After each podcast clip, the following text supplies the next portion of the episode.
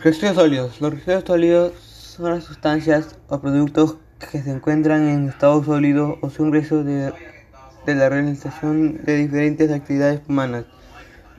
Todos los ciudadanos y ciudadanas están involucrados en el tratamiento de los residuos sólidos, dado que desde el hogar se puede empezar con el tratamiento de los residuos sólidos, de, de los residuos reciclados y clasificando los y clasificando los residuos que se generan y así evitar que la cantidad de residuos sea demasiado alta.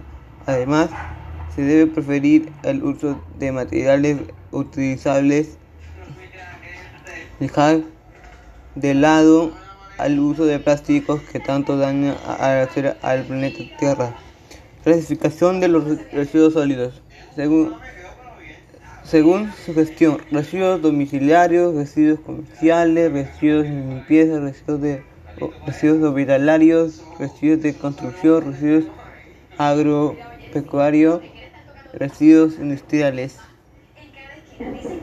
Según su origen, residuos de ámbito, residuos de residuos de ámbito municipal, residuos de ámbito no municipal.